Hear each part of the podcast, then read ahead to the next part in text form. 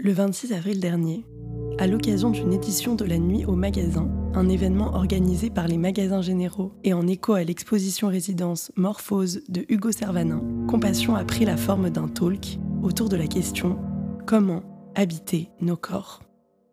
C'était la première fois que je partageais les récits de mes témoignantes en live, avec un public et toute l'émotion qui va avec. J'ai passé un merveilleux moment et je suis ravie de vous proposer enfin l'enregistrement de l'interview de Soukaina Mefla et Marianne Delver. J'espère que leur intervention vous marquera. En tout cas, pour moi, elle a été inoubliable. Merci à elle et à toute l'équipe des magasins généraux d'avoir rendu cela possible, avec une pensée particulière pour Caroline. Et bien sûr, comme toujours, je vous souhaite une très bonne écoute.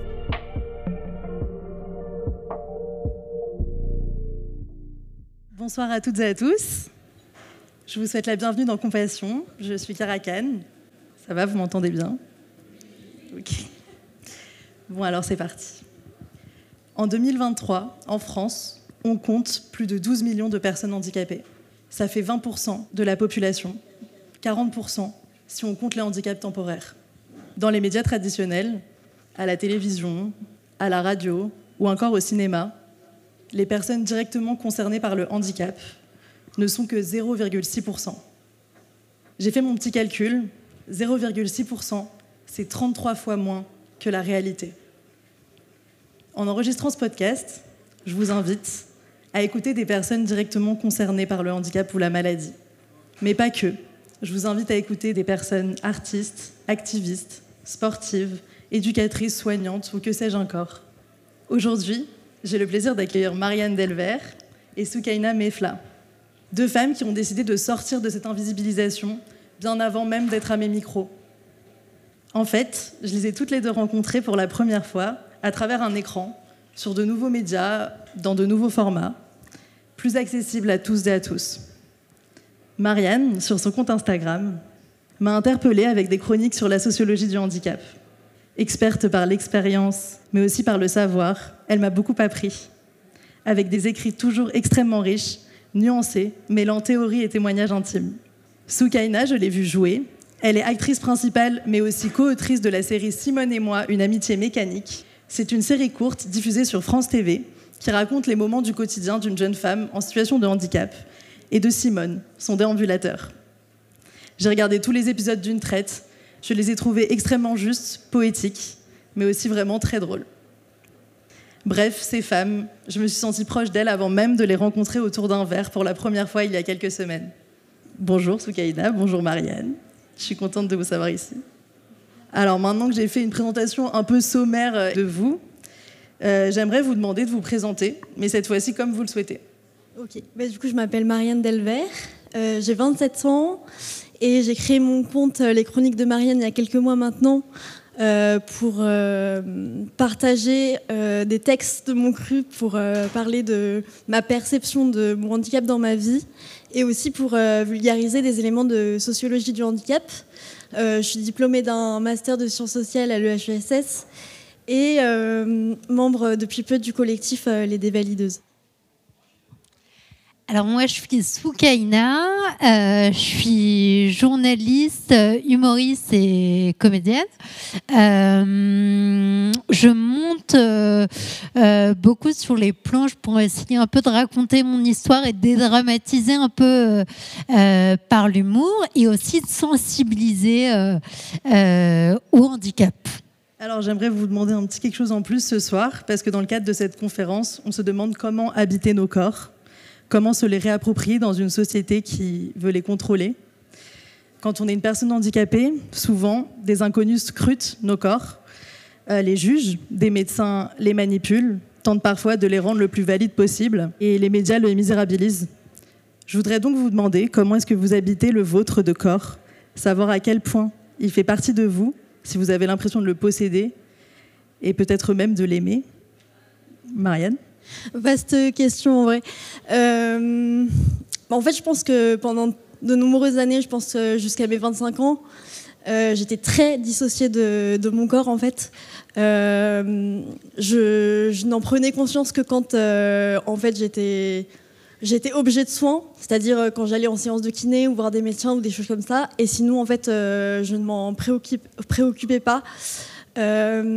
et voilà, c'est difficile d'habiter son corps dans, dans, ces conditions. Et en fait, avec le temps, c'est un, travail que je suis encore en train de faire actuellement. Euh, j'essaie de me dire, en fait, mon corps peut aussi être un objet de droit et aussi un objet de, désir.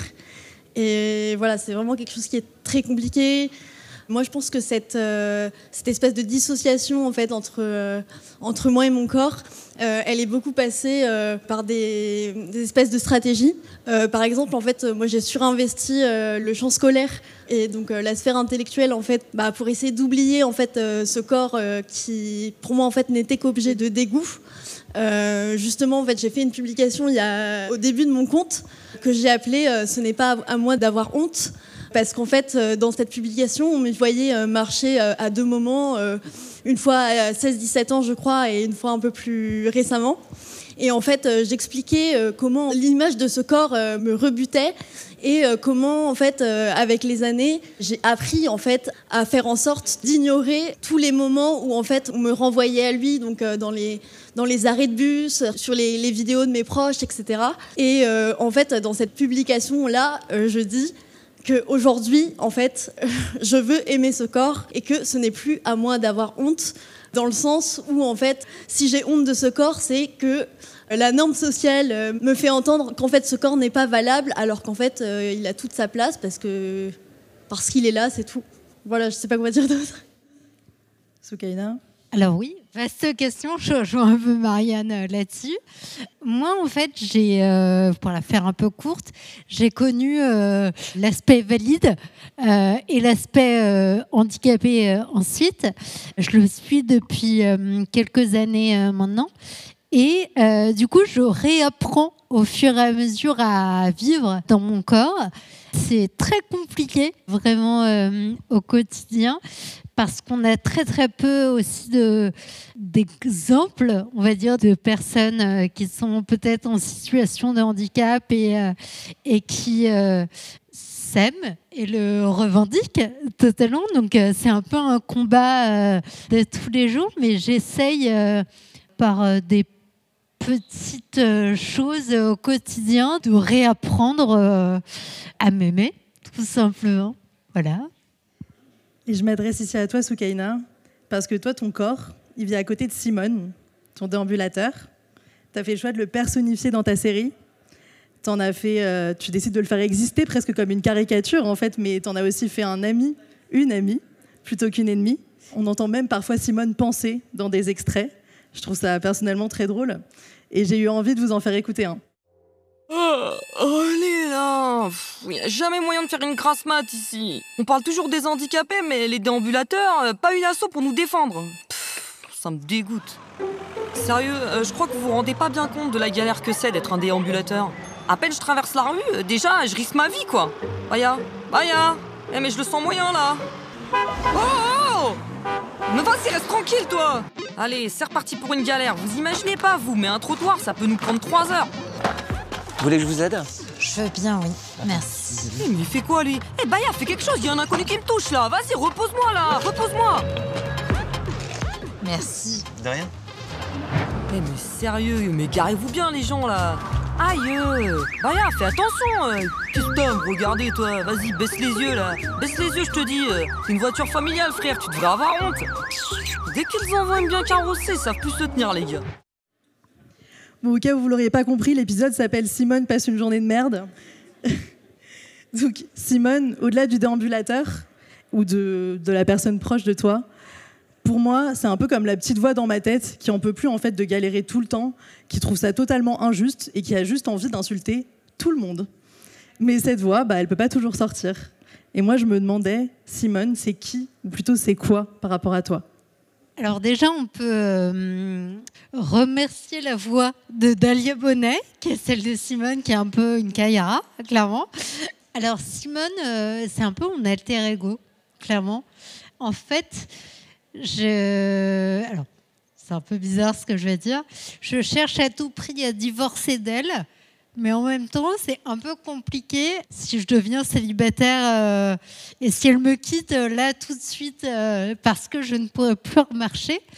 Donc non, oui, c'est un peu, c'est un peu mon alter ego, c'est un peu celle que je peux aimer d'amour et en même temps détester dans une même journée parce que elle me, autant elle me facilite la vie qu'elle me la rend hyper difficile euh, dans l'espace public parce que rien n'est adapté. Donc, euh, donc c'est un peu tout ça, Simone. Bah justement, tu parles d'espace public et ce que j'aime bien dans ce passage aussi, c'est qu'il dit plein de choses. Parce que habiter son corps, c'est aussi l'habiter dans l'espace. Dans une ville comme Paris, les passages cloutés ou les trottoirs qui sont énoncés par Simone ne sont pas les uniques entraves à la liberté. Il y a seulement deux lignes de métro qui sont accessibles, c'est la 1 et la 14. Le palais de justice dispose d'un ascenseur seulement depuis deux ans. Je pense que c'est très symbolique. Et euh, avec la loi Elan, seuls 10% des nouveaux logements maintenant sont adaptés aux personnes à mobilité réduite, alors qu'avant c'était 100%. Donc euh, je dirais même qu'on régresse peut-être. Et la semaine dernière, le Conseil de l'Europe a dénoncé une violation des droits des personnes handicapées et de leurs familles dans tous les domaines de la vie en France. Aujourd'hui, c'était la conférence nationale pour le handicap organisée par l'État. Ça a lieu tous les trois ans. Comme à chaque fois, tout le monde y a l'air culon. Les associations ont même appelé au boycott. Elles disent qu'on les a consultées mais pas concertées. Donc toi, Marianne, euh, sur ton compte Instagram, tu dis qu'on est très très en retard. Et donc j'aimerais te demander, euh, pourquoi et par rapport à quel pays je suis pas sûre de pouvoir répondre à cette question avec exactitude, mais euh, je crois que c'est surtout par rapport à des pays comme la Suède, qui ont notamment euh, fermé en fait euh, tout ce qu'on appelle les institutions, qui sont des, endroits où en fait on, on, ghettoise et on ségrègue en fait des personnes qui sont en situation de handicap et dont on déclare qu'elles ne sont pas capables de vivre en société, tout simplement. Voilà, en fait, euh, je crois que euh, Charlotte Piso en parle dans son livre euh, de chair et de fer, mais Christina Aguilar, donc la rapporteuse de l'ONU, il me semble que c'était en 2021, elle a mentionné le fait qu'en fait, on devait fermer ces institutions, mais que la France, en fait, s'y opposait. Donc, en fait, on est clairement hors la loi, mais il ne se passe rien. Voilà. Un des gros sujets, il me semble que c'est l'accès à l'éducation. Donc, euh, on aimerait qu'on puisse accueillir les étudiants en situation de handicap euh, dans des conditions euh, dignes, en milieu ordinaire. Toi, tu as grandi en situation de handicap, tu as été scolarisé, il me semble, en milieu ordinaire Bah ouais, en fait, j'ai été scolarisée en, milieu ordinaire et j'ai eu la chance que globalement, on était plutôt bienveillants, bienveillantes avec moi.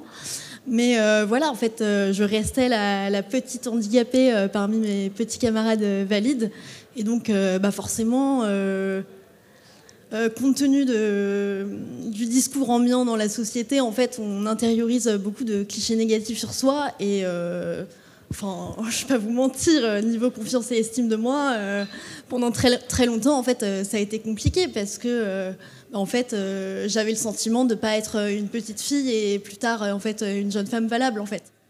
D'un point de vue infrastructure, tu as bénéficié de ce que Ouais, bah, en fait Infrastructure, euh, mon collège, euh, j'avais la chance qu'il soit de plein pied, donc ça, c'était pas un problème. Après, euh, je bénéficiais, par exemple, d'accès prioritaire à la cantine pour pas faire la queue, des choses comme ça. J'avais aussi parfois des soins comme la kinésithérapie, l'ergothérapie à l'école. Donc euh, voilà. En plus, c'était avant la loi de 2005, je précise. Donc en fait, euh, ça s'est vraiment fait sur le bon vouloir et euh, la bienveillance du corps professoral de l'époque, parce qu'ils n'étaient absolument pas tenus légalement de m'accueillir en fait. Enfin, on reproche parfois en plus aux personnes handicapées de ne pas poursuivre leurs études, alors que bah, se retrouvent à devoir redoubler d'efforts en fait pour aller à l'école, mais même après en études secondaires ou à l'université, et même plus tard pour trouver un travail. Soukaina, dans un de tes épisodes, tu parles de petits boulots. Et en fait, on te voit euh, essayer d'être barmaid euh, ou même euh, caissière dans un supermarché. Et on a vraiment l'impression que c'est mission impossible, quoi. Pourquoi est-ce que tu as voulu représenter en fait une personne handicapée qui fait ces travaux-là? Parce que euh, dans mon cas, en tout cas, je parle de ce que je connais, euh, c'était strictement impossible de le faire et que euh, j'ai été confrontée à un moment après ma sortie d'hôpital. Je suis restée six ans en fait hospitalisée. Donc auparavant, moi, j'avais, enfin, j'avais une vie très normal. hein. En soi, j'étais euh, journaliste, je gagnais plutôt bien ma vie, etc. Et euh, bah, il a fallu rentrer. euh, chez, enfin, chez moi, qui n'était plus accessible. Donc, du coup, j'ai dû me retrouver chez mes parents, lâcher mon appart et puis bah, plus, euh, plus de salaire réellement qui rentrait, euh, euh, qui rentrait. Et puis j'ai eu un petit souci au début avec la MDPH qui ne me reconnaissait pas handicapée. Et donc il m'expliquait que je pouvais aller travailler comme tout le monde. Et donc c'est un petit peu pour ça qu'on avait fait avec Lorraine Dervier, ma co-auteure, cet épisode-là pour montrer qu'en fait, non, ce n'est pas possible. Je ne peux pas aller euh, servir des verres dans, des bars euh, avec un déambulateur et, euh, et avec des tremblements. Parce que la, maison, enfin, la MDPH, c'est la maison départementale des personnes handicapées. Donc c'est là qu'on se réfère en fait pour avoir des prestations compensatoires, de l'aide pour tous les aspects de la vie, on va dire. Et il faut savoir que les démarches sont extrêmement longues et que parfois on se retrouve face à une incompréhension. On a l'impression que c'est des gens qui n'ont jamais côtoyé une personne handicapée de leur vie, quoi. Donc c'est presque cocasse. hein. Et hum, en plus, je trouve que le pire dans tout ça, c'est qu'on est confronté à toutes ces choses-là et que c'est parfois difficile de s'en plaindre, de descendre dans la rue pour manifester quand euh, tout est dans le nom, on est une personne à mobilité réduite. Mais on peut aussi être fatigable ou avoir une pathologie qui empêche euh, d'aller manifester ou d'être au contact de la foule. Alors euh, moi, je me demande comment est-ce qu'on fait pour se faire entendre quand on est une personne handicapée. Euh, bah, Marianne, par exemple, tu prends la parole Ouais, sur Instagram. exactement. En fait, c'est quelque chose qui avait très bien souligné euh, Charlotte Puiseux dans un article de la revue euh, Oursa Plume. Je sais plus si c'était en 2019 ou en 2020, où elle disait en fait que les réseaux sociaux euh, et les outils technologiques constituaient vraiment un, enjeu majeur pour euh, les personnes handicapées, parce qu'en fait, elles permettaient bah, en fait, de, se, réunir virtuellement et donc de pallier à des problèmes euh, de- d'accessibilité de l'espace public, de, de, déplacements plus, plus, plus globaux, etc. Et pour ma part, en fait, bah, je déplore aussi cette impossibilité en fait, de se rendre en manif, en fait, notamment par rapport à la réforme des retraites actuellement. Euh, Il y a un article du magazine Reporter qui vient de paraître où il y a euh, une de mes, de mes collègues de, des dévalideuses euh, qui intervient. Et en fait, euh, il il y, a plein de problèmes. Euh, déjà, on essentialise le handicap en fait et on se dit une personne qui est handicapée ou malade etc elle n'a pas sa place euh, en manif et donc en fait euh, par après c'est très difficile euh, pour les organes politiques euh, de nous prendre en, considération Euh, même euh, pour des événements euh, par exemple le 8 mars euh, l'année dernière euh, l'organisation Nous Toutes, euh, on avait collaboré avec elle euh, pour organiser euh, un, cortège accessible. Et en fait, bah, il y a eu plein de problèmes, euh, un plan incliné qui était beaucoup trop incliné, euh, enfin voilà, ce genre de choses. Et c'est enfin, une galère, donc euh, j'en profite pour lancer un petit appel s'il y a des organes qui veulent euh, se lancer dans des, des cortèges accessibles. Moi, je suis là, je suis déterminée, mais c'est il y a un travail euh, titanesque à faire, quoi. C'est vrai que souvent on propose des solutions qui sont totalement à côté de la plaque. Quoi. Enfin, je veux dire, on peut mettre une rampe handicapée, si vous la mettez comme ça, c'est clair qu'on va pas la monter. Quoi. Donc, enfin, faut aussi avoir des, des solutions qui sont en accord avec la réalité. Et euh, bah, toi, Soukaina, du coup, tu fais du stand-up. Oui.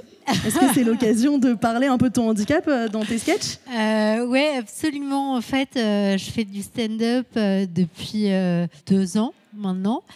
Et forcément, je suis amenée à parler de mon handicap pa- parce que quand j'arrive et que tu me vois en déambe, c'est peut-être un peu étrange de parler d'autre chose et de ne pas euh, euh, essayer de dramatiser un peu ça. Euh, donc non, non, l'idée c'est un peu d'expliquer que oui, je suis en déambulateur, mais que je reste une femme comme toutes les autres, avec des envies et des besoins, et, euh, que j'ai forcément, euh, euh, il forcément des anecdotes euh, plus ou moins rigolotes dans la vie privée, pro ou intime. Et, et que du coup, c'est un peu ce que j'essaie de, de compter chaque soir sur scène. C'est ce que tu fais aussi un peu dans ta série d'ailleurs. Absolument. Et là, pareil pour le stand-up, euh, je coécris euh, avec euh, Lorraine Dervieux, qui, est, qui est ma meilleure amie et qui, elle, m'a connue aussi valide. Donc c'était aussi hyper important pour moi d'écrire avec elle parce que elle ressent aussi ce, que, ce que je ressens.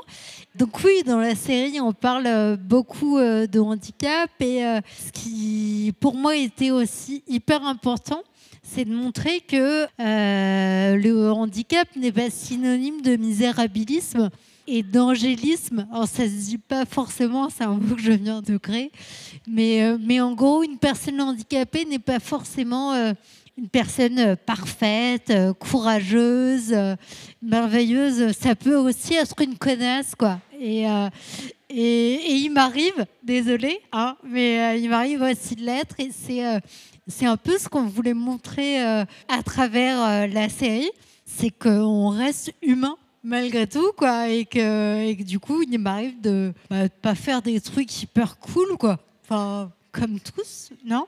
Mais oui, mais d'où l'importance euh, d'avoir une réalisatrice Andy qui écrit la série pour sortir de ces représentations binaires euh, du euh, de l'héroïsation ou de la misérabilisation qui sont les représentations les plus répandues en fait quand on parle de handicap. Et bah, d'ailleurs, Marianne, dans une de tes publications, tu parles d'inspiration porn. Donc c'est dans une de tes dernières conférences, il me semble, et tu dis que toi, quand tu regardes la télé, tu vois tout le temps, euh, quand c'est des personnes handicapées qui apparaissent, c'est tout le temps des athlètes, euh, des personnes qui semblent avoir dépassé leur handicap. Et c'est une rhétorique d'ailleurs que tu critiques. Et je cite, tu dis, je ne dépasserai jamais mon handicap, c'est une réalité. Donc qu'est-ce que tu as voulu dire par là? Qu'est-ce que j'ai voulu dire par là? Euh, En fait, moi j'ai l'impression que dans, le, dans le validisme, il y a vraiment deux pans soit euh, on héroïse la personne, soit on la, misérabilise. Et euh, en fait, ce qui est difficile, c'est que quand on l'héroïse, euh, c'est très difficile à faire comprendre à des personnes valides parce qu'elles se disent ben, c'est super positif comme représentation et tout. Mais en fait, ça crée une hiérarchisation entre les individus. Il y aurait ceux qui se battent contre leur maladie, contre leur handicap, qui essaient d'aller de l'avant, et il y aurait les autres. Sauf qu'en fait, bah, on, a tous, on est tous confrontés à des moments où on n'est pas capable de le faire. Donc je crois que c'est un peu ça que j'ai voulu dire. Et je pense aussi que c'est une, manière de dire, en fait, on n'est pas obligé euh, de devenir un, athlète, euh, de faire quelque chose de, d'hyper euh, valorisé pour devoir se sentir légitime pour exister en fait. Enfin, moi-même dans ma vie privée, en fait, comme je l'ai dit au début, j'ai surinvesti le, le, champ scolaire et en fait j'ai beaucoup de mal à abandonner cette question de l'excellence parce que j'ai l'impression qu'on va pas m'aimer si je fais autre chose en fait. Voilà. Et du coup, l'inspiration porn, est-ce que euh, tu peux expliquer un peu le terme? Euh, l'inspiration porn, en fait, euh, c'est vraiment une représentation qui fait qu'une personne handicapée ne servirait que à finalement réconforter les valides dans le fait que, que ce qu'elles font, c'est bien, en fait. Je sais pas si c'est hyper clair.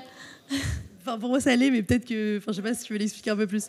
Ouais, en fait, on, a tous un peu, un peu cette, idée de, la personne euh, qui se découvre une maladie et qui, qui en fait, ok, va, va, se mettre à faire un super voyage et un super truc et on va se dire, waouh, quelle détermination et tout. Et on va se dire, putain, moi, je suis vraiment qu'une merde à côté, quoi. C'est un peu ça, quoi. Et c'est nul, en fait, parce que Enfin, ça nous fait tous sentir comme des merdes et c'est pas le but. Enfin, je sais pas. Totalement. Et euh, enfin, tout est dans le nom en plus, euh, je pense. Euh, quand on s'intéresse un peu plus à la sociologie du handicap, ce qu'on appelle les disability studies, parce qu'en France, elles ne sont pas encore très répandues, on se rend compte en fait qu'une des oppressions systémiques, comme dans les théories queer, en fait, passe par l'intimité, par la sexualité il y a un second passage de ta série Soukaina que je voulais vous faire écouter. Il est dans l'épisode 2. Ça te dirait de venir boire un dernier verre chez moi? Tu vas voir, c'est vachement sympa.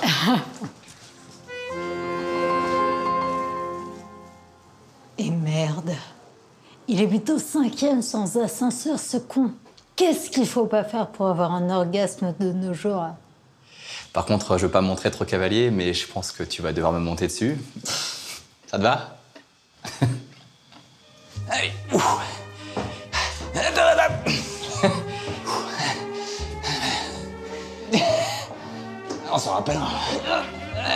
Bientôt. Ah. Ça va? Ça va et toi? Ça va.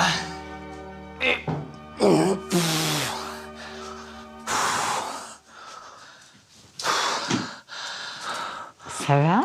Impec. T'as pas l'air bien là quand même. Si, si, ça va, je t'assure. Top. C'est clair que avec mon corps désarticulé, cette nuit a plus ressemblé à un pogo de métalleux qu'à un tango langoureux. Mais vous savez quoi? Je réalise un truc tout bête. Je m'en fous.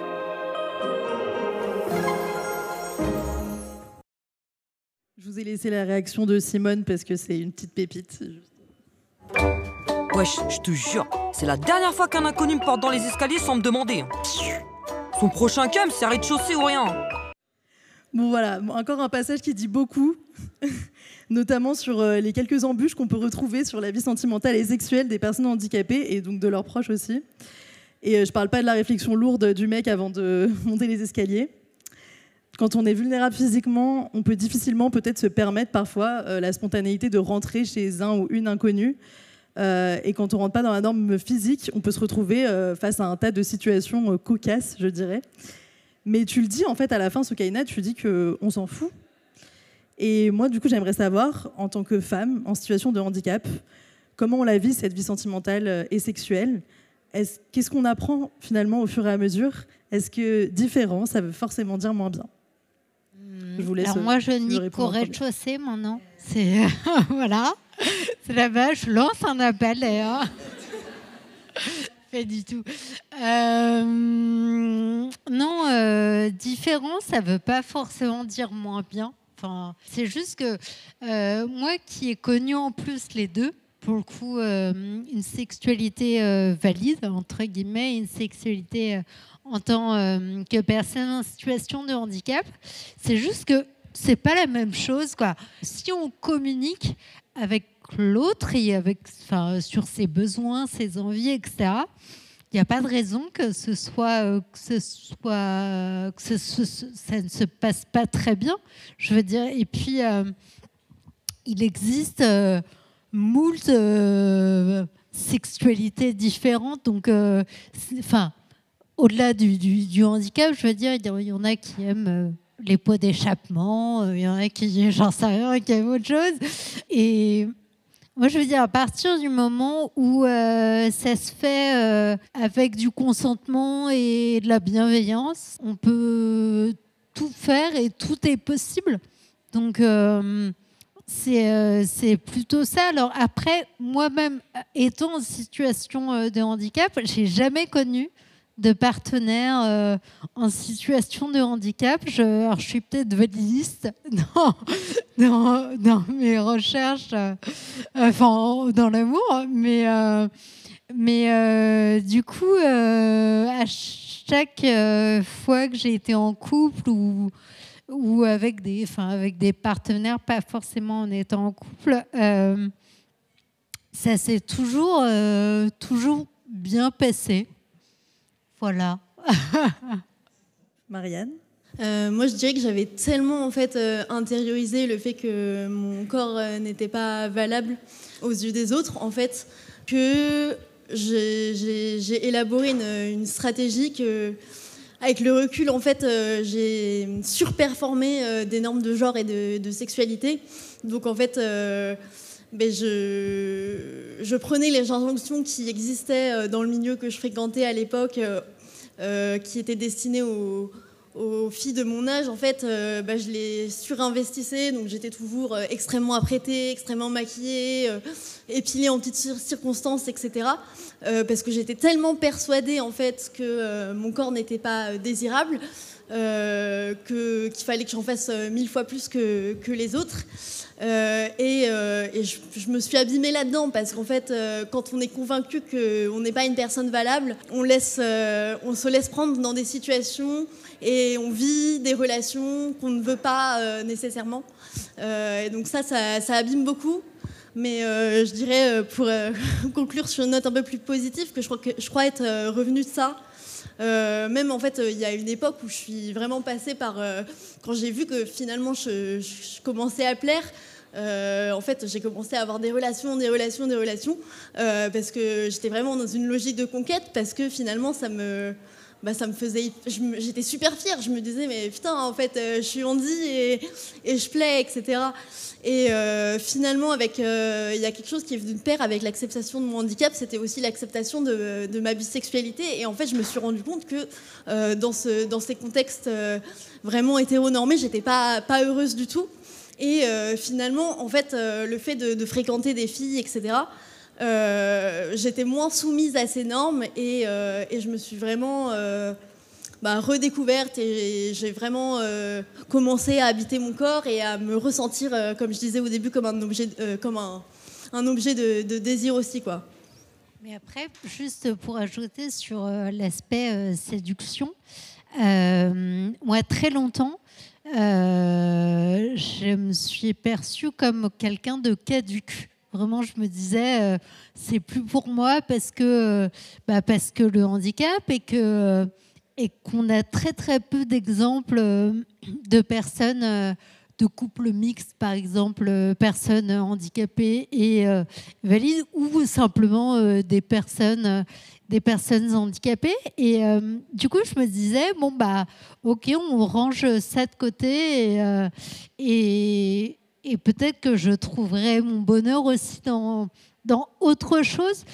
Et du coup, forcément, euh, bah, il n'y avait plus d'attrait pour euh, euh, le vêtement, pour le maquillage, pour, enfin, en soirée. quand je sortais avec des amis, il était, enfin, c'était même pas imaginable que je puisse plaire à quelqu'un. Si on me parlait moi, je me disais, ok, juste, il est gentil. Euh, euh, et, c'est tout. Euh, enfin, c'est tout. Je veux dire, même si on m'invitait à boire un verre, je me disais, bon, bah, c'est un mec sympa, quoi. Mais il cherche rien derrière. Et en fait, c'est aussi un travail, je trouve, à faire sur soi, je pense, en se disant qu'on.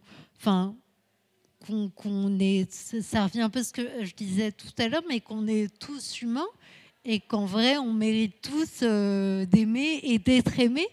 Donc, euh, donc euh, qu'il y ait un facteur handicap ou non, en vrai, oui à l'amour, quoi.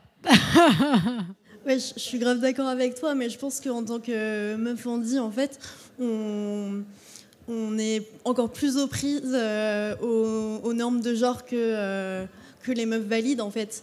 Et du coup, ça, on l'intériorise euh, depuis toute gamine et, c'est difficile après de s'en défaire parce qu'en fait, on est vraiment dans des logiques où on a l'impression que le mec en face de, soi, en fait, il vous fait une fleur en couchant avec vous, quoi. Hmm. Bah, depuis le début, de toute façon, il y a un truc qui flotte sur notre conversation, c'est le validisme. on l'a pas défini encore mais je pense que c'est important de le faire. Donc c'est le système d'oppression qui détermine que la personne valide en fait serait supérieure à la personne handicapée et qui va légitimer tout type de discrimination à l'écart euh, du second groupe de population, donc des personnes handicapées. Et ça peut aussi légitimer des discriminations également dans les relations sentimentales. Ce validisme-là, on peut aussi l'avoir intériorisé, un peu comme euh, ce que tu dis, Soukaina, où on peut avoir l'impression de pas avoir le droit d'être aimé finalement.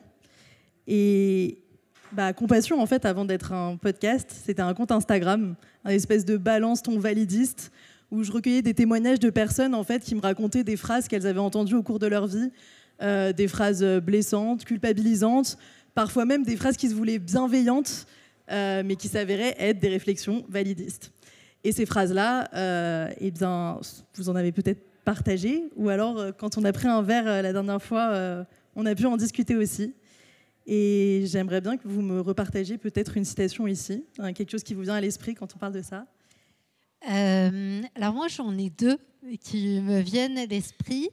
Euh, une, euh, lorsque, enfin j'ai pas mal daté, j'étais sur Tinder pas mal, et j'ai rencontré un mec avec qui ça se passait plutôt bien, qui était plutôt rigolo, plutôt sympa. Et on passe la soirée ensemble, on boit des coups, on dîne, etc. Et à un moment donné, il me dit euh, Mais tu sais, Soukaina, euh, c'est un peu compliqué pour moi euh, d'imaginer un avenir avec toi parce que bah, tu n'es pas le genre de personne qu'on peut présenter à ses parents.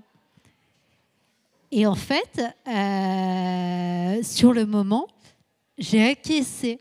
Et vraiment, je me suis dit, il a raison. Et, euh, et, c'est en en parlant avec des amis euh, le lendemain en soirée, etc., qui m'ont dit non mais euh, c'est un tocard et, c'est horrible, ça ne se dit pas. Et en fait, j'ai réalisé réellement la violence du propos et, et l'ampleur de ce qu'il disait il y a quelques années où je me suis dit ok mais en fait, enfin c'est un connard. Enfin, ce, genre de choses ne se disent pas. Et d'autant plus qu'il a ajouté, euh, donc, euh, je ne peux pas te présenter à, mes parents, c'est comme si je, leur présentais une personne grosse. Je dis, mais mec, t'es horrible En fait, c'est pas possible Et, et, euh, et, et, je pense qu'ils ne se rendaient même pas compte de, l'énormité euh, qu'il pouvait dire. C'est à quel point il y a encore besoin de déconstruction et euh, sur, euh, sur compassion, en général, je réponds ironiquement. Et là, j'ai envie de dire, mais qui présenterait ce mec à ses parents, en fait? Exactement. Non, non, mais c'est totalement ça. Et j'en ai une autre où là, j'étais moins en fauteuil avant d'être en déambulateur. Et euh, je, vais, euh, je vais avec un ami euh, à la poste un samedi noir de monde. Et il y a une, une, maman, une jeune maman qui est avec son enfant qui est un peu turbulent, qui court partout. Et pour essayer de le calmer, parce qu'elle a tout essayé, rien ne fonctionnait, elle lui dit à un moment donné, si tu ne t'arrêtes pas, tu vas finir comme elle. Donc, bon, bah, ça l'a stoppé net, hein, clairement. Euh, je pense qu'il avait peur, il a eu peur. Et, euh, et, et, du coup, en fait, j'étais tellement estomaquée par le, propos euh, que venait d'avoir cette dame-là que j'ai pas eu les mots. En fait, j'ai simplement eu les larmes qui me sont montées aux yeux de rage en fait, mais l'ami avec lequel euh, j'étais, euh, oh, bah, la, la tuer, hein, clairement. Et, euh, et, du coup, cette personne est sortie, était sortie de la poste et puis, elle s'est excusée ensuite parce qu'elle n'a pas réalisé ce qu'elle venait de dire. Je pense surtout que c'était un, moyen pour elle d'essayer de, de, faire taire absolument son enfant, mais sans se rendre compte de, la violence euh, qu'elle venait euh, de me renvoyer euh, en pleine face. Quoi. Ouais, moi je me souviens, c'était une camarade de fac qui m'avait sorti Dis donc, t'es super bien habillée pour une handicapée. Et le pire, c'est que je l'ai vraiment pris pour un compliment sur le moment. Je me dis, ah, je suis stylée et tout, mais n'importe quoi en fait. Enfin, c'est derrière ça, il y a vraiment l'idée en fait que euh, l'idéal à atteindre, ce serait d'être valide et, euh, et qu'en fait, euh, ça parle aussi en fait du fait que finalement, en tant que personne handi, on n'a pas assez de représentation puisque finalement, les seules représentations qu'on a, elles sont erronées et donc on pense que bah, une personne handi, elle est forcément mal habillée. De toute façon, on la voit pas. Elle n'est pas dans l'espace public, elle est en institution. Enfin voilà, des, trucs très clichés comme on peut avoir dans des films comme Intouchable par exemple. Euh, voilà, et euh, je trouve ça euh, d'autant plus drôle que j'ai considéré ça comme un compliment au début, sachant tout ce que je vous ai raconté par rapport aux stratégies, où en fait je mettais vraiment tout mon, tout mon cœur et toute mon âme à, me, en fait, à invisibiliser et à essayer d'attirer l'attention des gens sur autre chose que sur mon handicap en fait souvent, en plus, c'est des remarques, comme je disais précédemment, qui peuvent avoir l'air bienveillantes et je suppose que cette personne elle-même a cru bien faire. Ouais, ouais. Et, je lui en veux pas, hein, en vrai. Hein, euh. Toi non plus, tu, tu n'as pas mal répondu parce que sur le coup, tu, tu sais pas trop quoi dire. Quoi. Exactement. Euh. Et, mais le, le validisme bienveillant, ça a été théorisé. Et d'ailleurs, compassion, ça s'écrit avec un N comme con. Euh, voilà. Mais moi, ma dernière question, parce qu'on va bientôt euh, devoir se quitter, c'est j'aimerais vous demander en fait ce que c'est pour vous la vraie compassion, pas celle avec un N, mais celle avec un M. Et comment est-ce que peut-être on peut ne pas confondre les deux? Euh, moi, je dirais que la compassion, euh, c'est être à l'écoute de l'autre. Ça peut paraître un peu euh, bateau comme ça, mais je pense que c'est super important, notamment dans des dynamiques de groupe. où On a tous des besoins et des envies différentes. Ça permet vraiment de, créer des espaces discursifs et de faire que bah, finalement il y ait des meilleures situations qui se passent. Moi, je vois bien que depuis que je milite, euh, mes amis, en fait, ils sont beaucoup plus, euh, beaucoup plus au fait, notamment de ma fatigabilité. Donc, euh, en fait, je peux pas m'empêcher d'être, d'être super heureuse quand ils me demandent, bah voilà, tu te sens comment? Est-ce que tu as un besoin de t'asseoir? Est-ce qu'il faut que tu te reposes, etc. En fait, ça devrait juste être normal, mais ça l'est pas. Et je pense que ça les pousse eux aussi et elles aussi à, s'interroger sur leurs propres besoins, en fait. Alors, je rejoins euh, assez Marianne euh, sur, euh, sur l'écoute.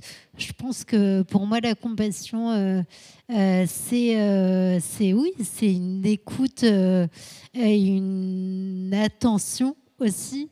L'idée, c'est d'être attentif à l'autre. mais dans, enfin, dans tous les domaines, hein, enfin, d'être attentif à l'humain et la compassion, ça reste aussi une espèce de générosité et de partage pour moi. Donc, euh, euh, je pense que je qualifierais comme ça. ouais. Eh bien, merci. Bon, bah voilà tout. Avant qu'on se quitte, je voulais juste vous dire que le handicap, c'est une question qui nous concerne toutes et tous, que lutter contre le validisme, c'est rendre les villes accessibles, les démarches administratives plus légères, déconstruire des idées reçues sur ce qui peut être un corps ou non désirable et plein d'autres choses encore. Mais c'est pas que permettre à des personnes handicapées d'avoir euh, une vie meilleure, c'est permettre aussi à des personnes enceintes, âgées, à votre pote qui s'est fait les ligaments croisés au ski, ou même à votre amie qui a découvert qu'elle avait un cancer, de mener une vie digne. Donc voilà, 80% des handicaps sont acquis au cours de la vie, et je ne pense pas que ça devrait être une fin en soi. Donc fuck le validisme en fait.